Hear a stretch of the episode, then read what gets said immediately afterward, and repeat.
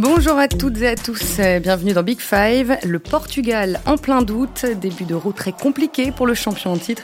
Une victoire au forceps face à la Hongrie avant une défaite fracassante contre l'Allemagne. Les limites collectives sont inquiétantes. Le sélectionneur Fernando Santos est pointé du doigt. Alors a-t-il perdu la recette, lui qui a offert au Portugal ses deux premiers trophées? Quelle relation entretient-il avec ses joueurs? Comment définir sa philosophie de jeu? Et surtout comment expliquer les défaillances du moment? On va revenir sur les deux premières rencontres et parler notamment des entrants Renato Sanchez et André Silva. Et puis, euh, vous en avez l'habitude désormais, on se projettera sur le match contre les Bleus. Portugal-France, le duel entre les deux plus belles attaques d'Europe sur le papier. En ligne avec moi aujourd'hui, notre monsieur Portugal évidemment, Régis Dupont, envoyé spécial de l'équipe à Munich. Bonjour Régis. Bonjour Marie-Amélie.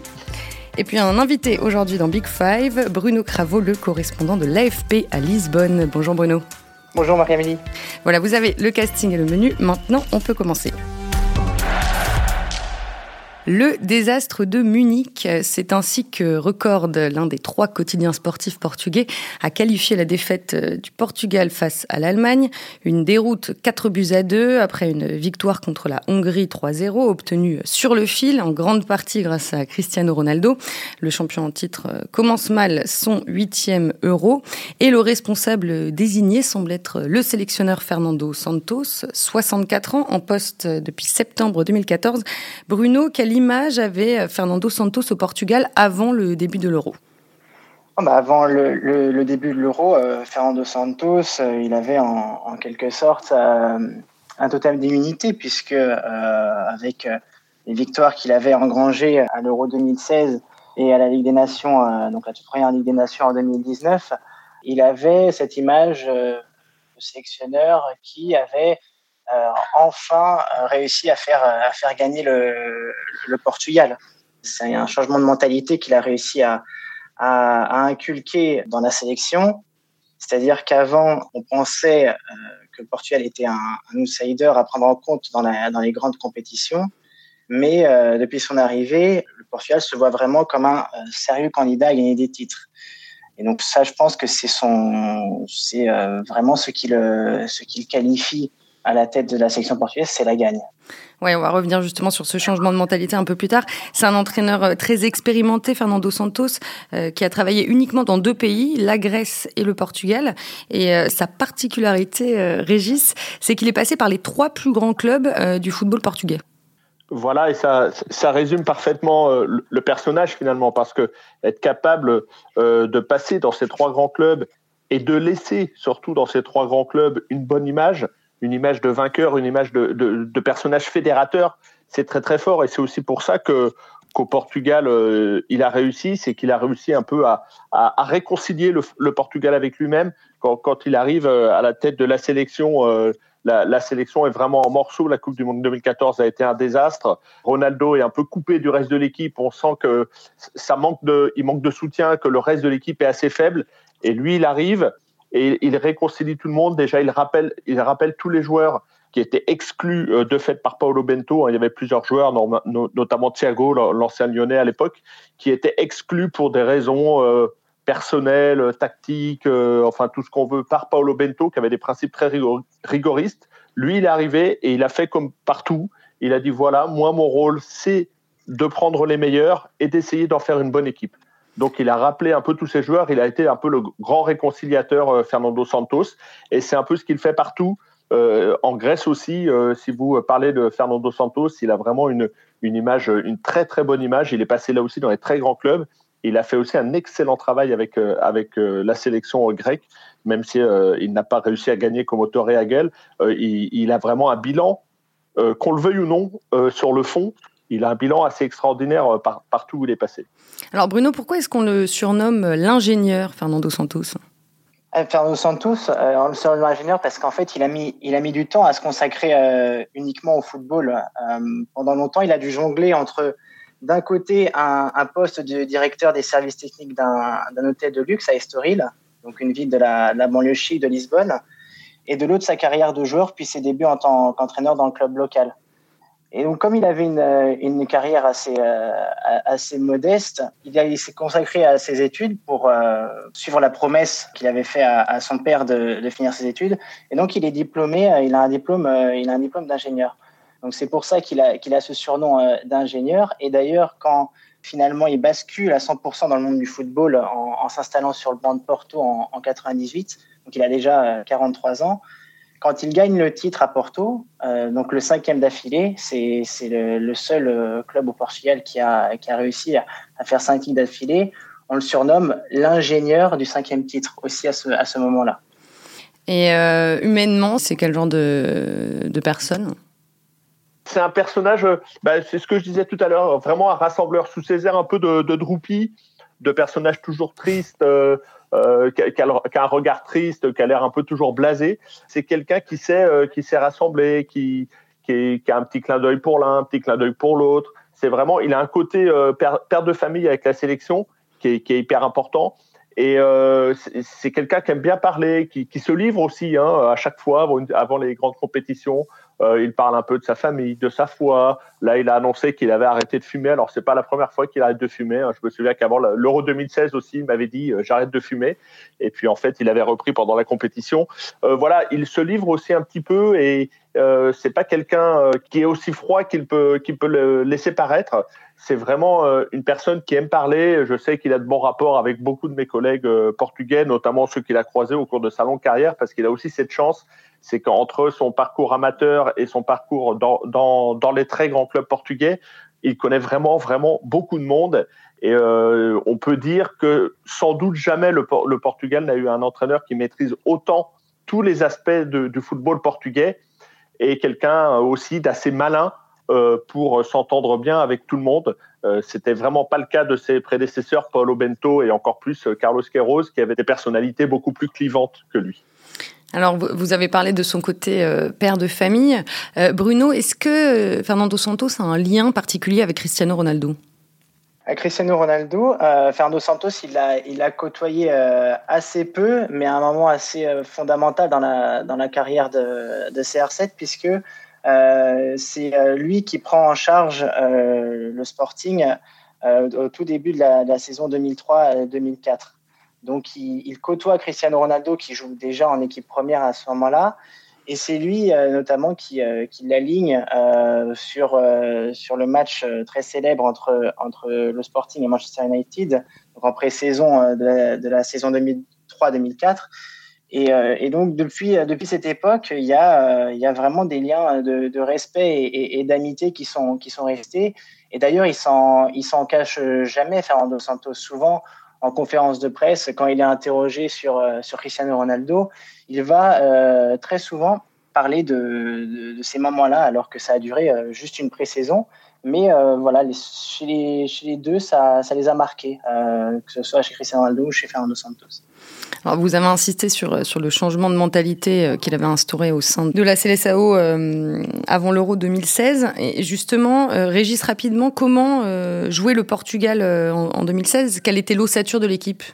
Alors en, 2016, la révolution presque, on, peut dire, de Fernando Santos, c'est qu'il il rompt avec le 4-3-3 qui était le qui était le système en vogue au Portugal depuis depuis 2004, depuis le FC Porto, ainsi de suite.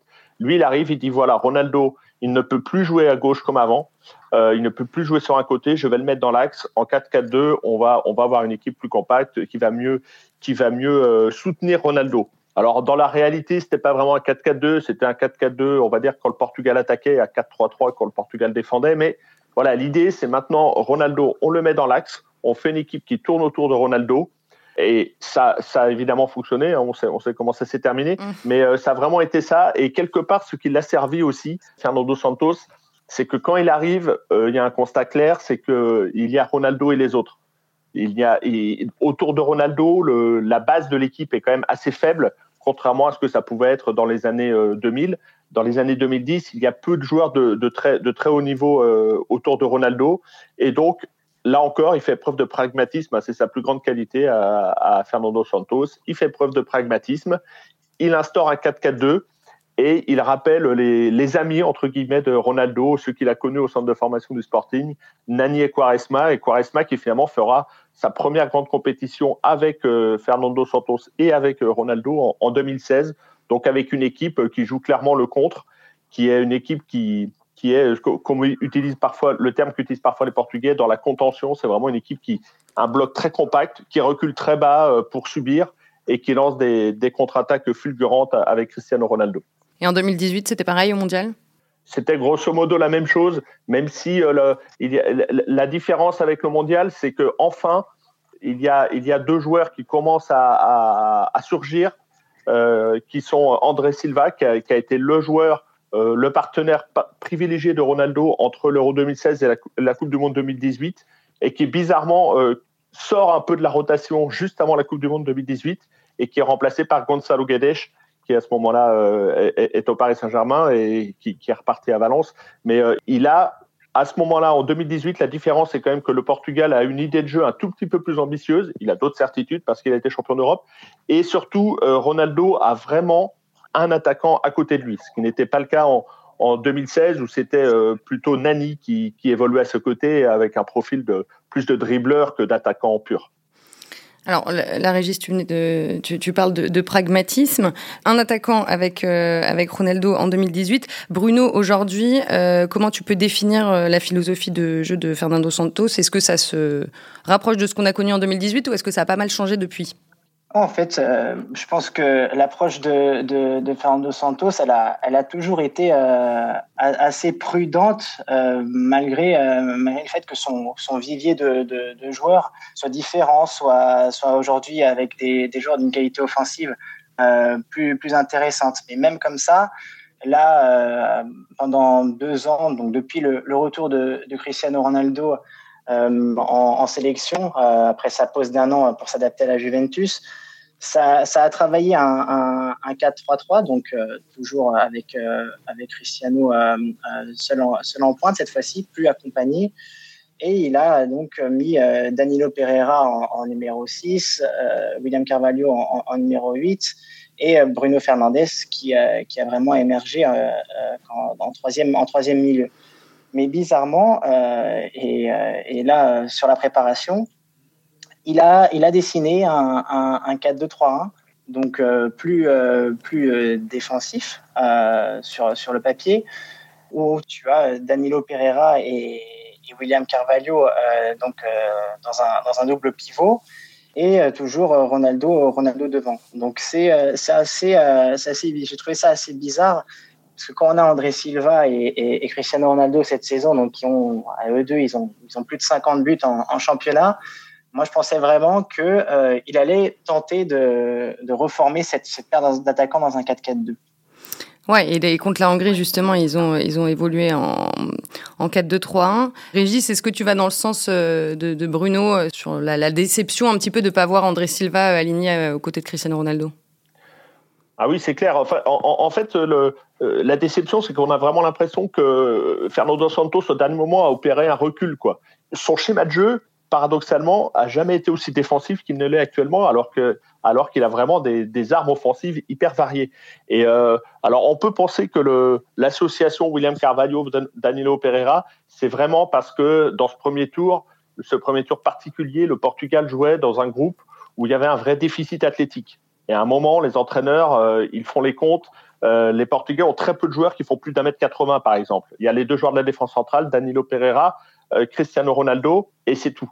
Donc, en ajoutant William Carvalho, ça fait un cinquième joueur qui est capable de résister sur les coups de pied arrêtés. Et c'était une donnée fondamentale contre la Hongrie, contre l'Allemagne et contre la France. Après, on a vu le résultat. Ça donne une équipe hyper dense au, au, niveau de l'axe, mais qui est très peu mobile et euh, contre une équipe comme l'Allemagne qui est capable de changer de côté, qui est capable de, varier le jeu, euh, c'est devenu une équipe qui s'est fait, qui a été dans les corps pendant 90 minutes. Alors effectivement, qu'est-ce que va faire aujourd'hui euh, Fernando Santos? Il a vraiment pas donné les indices d'un entraîneur qui croit en André Silva. Il y avait déjà eu l'épisode de la Coupe du Monde 2018 où juste avant la Coupe du Monde 2018, il le sort. Là, euh, euh, André Silva, il sort quand même d'une saison extraordinaire avec Francfort. Il est vraiment dans la forme de sa vie. deuxième meilleur buteur de Bundesliga euh, derrière Lewandowski. derrière Lewandowski, devant Haaland, c'est quand même une saison de, très haut niveau d'une équipe comme Francfort. Il ne joue pas à Dortmund ou au Bayern. Donc fatalement, ça, a quelque part un peu plus de, de, valeur. Et là, il est entré donc à la 81e lors du premier match alors qu'il y avait 0-0 et à la 83e lors du deuxième match alors que c'est fini et que quelque part, c'est peut-être le moment de tenter quelque chose. Donc on a vraiment l'impression que l'option André Silva, c'est vraiment une, la dernière option qu'il envisage, euh, parce qu'en plus, quand il est rentré, finalement, c'était une sorte de 4-4-2, mais qui n'en était pas vraiment un, parce que le pauvre André Silva, il défendait couloir gauche pour laisser l'axe à, Ronaldo. Donc quelque part, même quand il fait André Silva, il va pas complètement au bout de l'idée, euh, euh, Fernando Santos. Donc effectivement, on a envie presque de lui demander pourquoi avoir, pourquoi avoir sélectionné André Silva si c'est pour l'utiliser 5 minutes par match. Oui, Bruno, au Portugal, comment est perçue cette décision justement de, ne pas titulariser André Silva? Au Portugal, c'est euh, bah, en ce moment, elle est, elle est énormément pointée, pointée du doigt puisque euh, William Carvalho, donc le 4-2, donc le 4-2-3, hein, qui était en fait un, 4-1-4-1 contre contre l'Allemagne, a été euh, a été fortement critiqué, notamment justement comme disait Régis par le manque de, mobilité de, ces deux joueurs-là, euh, William, Carvalho et, et Danilo Pereira. Euh, au bout de voilà d'une demi-heure contre contre l'Allemagne, il y avait déjà plus d'essence. C'est des deux joueurs qui, euh, au vu de leur saison, arrivent pas à, se mettre au niveau de l'agressivité et de l'intensité de, de l'adversaire. Donc du coup, si euh, le, projet c'était euh, de bien défendre, etc., et qu'il a et qu'il a volé en éclats, il faut il faut tenter autre chose. Il faut tenter autre chose et euh, et André Silva, ça peut être ça peut être vraiment une une solution. Tout comme Jean Félix d'ailleurs et Renato Sanchez. c'est aussi les deux autres joueurs qui reviennent, euh, qui reviennent souvent euh, et, et, que, et, que, les Portugais aimeraient voir dans, dans le 11. Évidemment, ouais, au Félix euh, qui est, qui est resté sur le banc contre la Hongrie, qui, qui s'est blessé avant, la, avant, avant de jouer contre l'Allemagne, c'est ça? Oui, c'est ça. Il a, ressenti une, une, gêne musculaire à, la cuisse. Euh, mais il a repris, euh, l'entraînement il, y a, deux jours, et donc en principe, euh, ça devrait être une option pour, pour Fernando Santos contre la France. Alors Joao Félix qui avait réalisé une super première partie de saison avec avec l'Atlético, qui était un peu plus un discret ensuite. Régis, est-ce qu'il il, il, peut prétendre à faire partie du 11 contre la France ou est-ce que c'est encore un peu juste?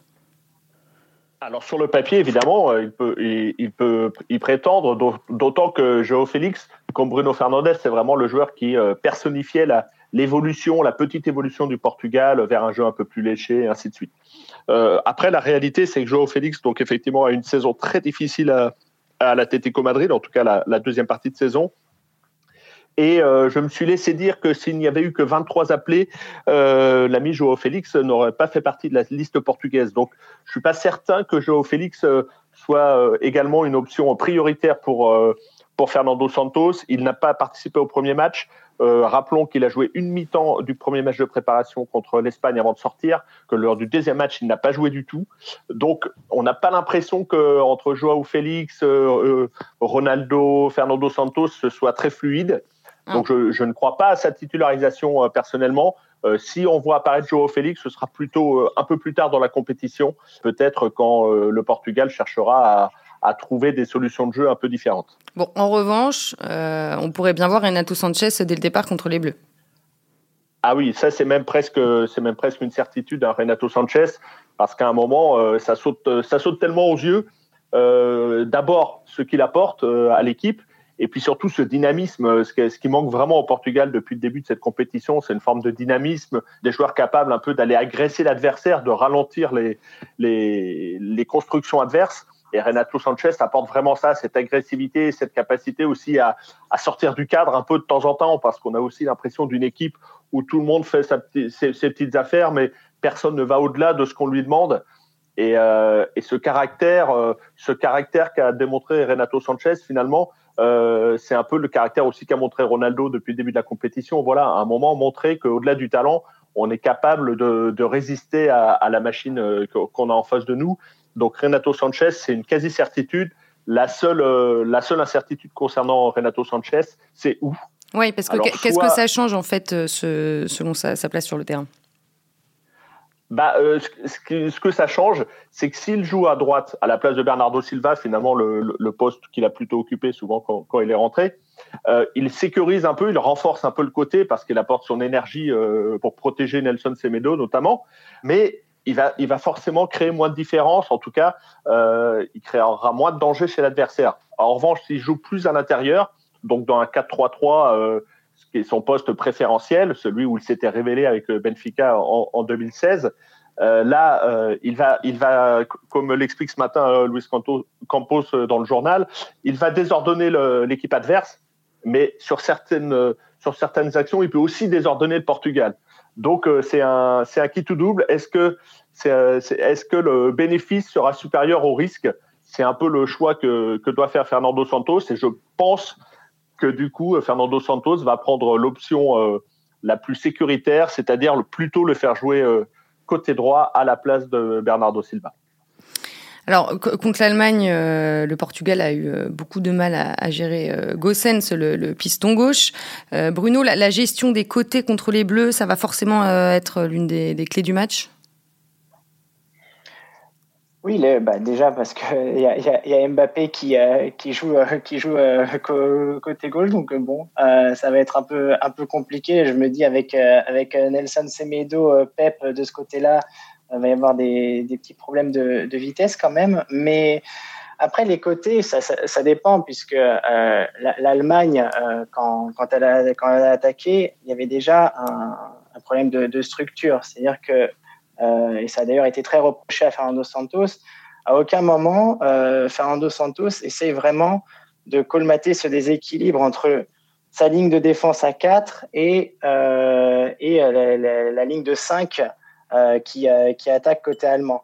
Il a essayé euh, de faire redescendre Bernardo Silva un petit peu avec les remplacements avec Sanchez, mais en fait, ça n'a jamais vraiment fonctionné. Et, selon moi, c'est même Joachim Le qui fait une fleur au Portugal en entrant dans, sa gestion d'effectifs et en sortant Gossens parce que ce, côté-là, il était, euh, il était, enfin, le problème était toujours pas résolu. Et je pense que euh, si euh, Joachim Le joue encore l'attaque jusqu'à la fin, ça peut finir comme au mondial 2014 avec le Brésil en 6-7-1.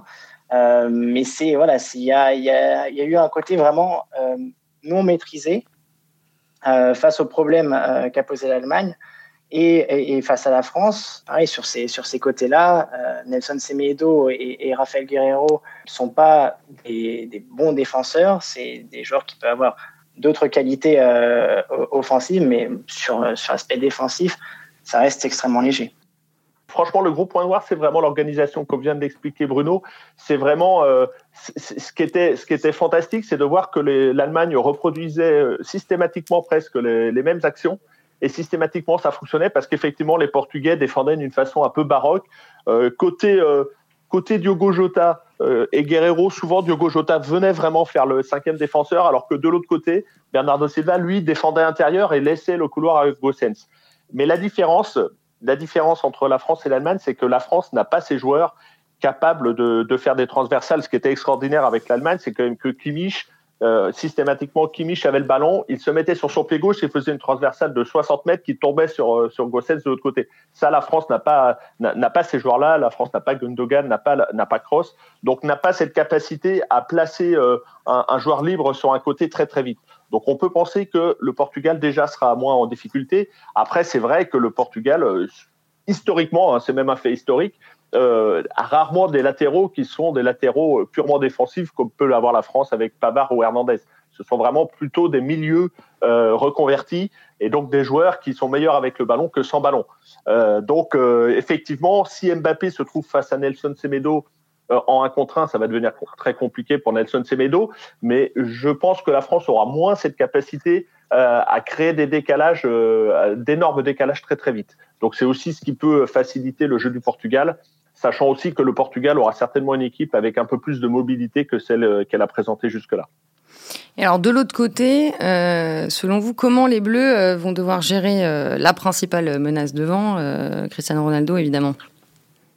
Moi, je pense que ce qu'il va, ce qu'il va falloir faire euh, pour, pour, Cristiano, Ronaldo, euh, si, si voilà, si euh, l'objectif de Fernando Santos, c'est encore une fois d'évoluer plutôt bas et, et d'exploser, d'exploser en contre, bah, ça va être tout simplement de, de, de, couper, couper les contres, couper toutes les possibilités de Cristiano Ronaldo de, de pouvoir prendre, prendre les espaces.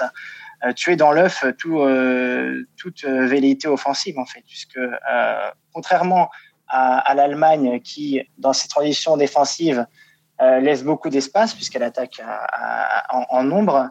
Et donc le Portugal a réussi à l'exploiter sur, sur son premier but parfaitement, hein, vraiment une contre-attaque d'école. je trouve que la France, elle laisse beaucoup moins de, moins de choses en, transition, en transition défensive si euh, il y a, la récupération, euh, c'est efficace. Et si Ronaldo a pas d'espace, à partir de là, c'est, c'est pas, je dirais pas que c'est gagné, mais euh, c'est déjà très limité, très limité pour, pour Ronaldo de s'exprimer. Ouais, Régis, tu penses que le Portugal peut fermer le jeu contre les Bleus autant que, que la Hongrie? Ah, de, toute façon, le Portugal n'a pas, je dirais, n'a presque pas d'autre solution hein, que, de choisir ça. Si, le jeu devient une sorte de ping-pong entre la France et le Portugal, avec les deux équipes qui, qui se lancent complètement, le Portugal va perdre. Le Portugal n'a pas cette capacité à, à, tenir un rythme de très haut niveau pendant, pendant 90 minutes. En plus, il y a beaucoup de ces joueurs offensifs qui sont très fatigués. Hein. Bernardo Silva n'est pas dans la forme de sa vie. Bruno Fernandez semble complètement euh, éteint par, par sa longue saison. Donc, euh, euh, tout le problème de la France, ce sera justement de pas euh, de pas tomber dans le rythme du Portugal. Ce qu'a très bien fait l'Allemagne, c'est d'imposer son rythme et de finalement d'étouffer les Portugais.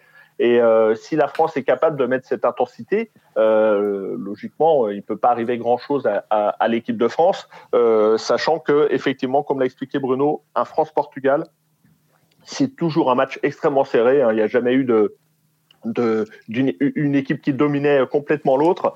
Ça a toujours été des matchs tendus qui se finissent sur des scores euh, de, petits scores. Donc je pense qu'on va quand même voir quelque chose qui ressemble beaucoup plus à la finale de l'Euro 2016 ou, euh, aux matchs qui ont suivi. Euh, un match beaucoup plus tactique avec un peu des guerres de position. Et puis la, la grande différence aussi, ne l'oublions pas, c'est que l'Allemagne devait absolument gagner contre le Portugal. Même un match nul était un très mauvais résultat pour l'Allemagne sur ce deuxième match. Là, la grande différence, c'est que la France est déjà qualifiée, euh, que le Portugal sait qu'à moins d'une grosse défaite, il est aussi qualifié. Donc ça change aussi beaucoup de choses dans l'approche du match. Ouais, les, deux, euh, les deux derniers matchs euh, entre les deux équipes, c'était en octobre et novembre 2020 en Ligue des Nations, 0-0 et puis 1-0. Donc ça rejoint ce que tu viens de dire, Régis. Ben, on va s'arrêter là. merci à, à, tous les deux, Régis Dupont et Bruno Cravo. Donc je le rappelle, Portugal-France, c'est le mercredi 23 juin à 21h. Euh, merci aussi à Antoine Bourlon comme chaque semaine. Big Five revient très vite. Euh, prenez soin de vous.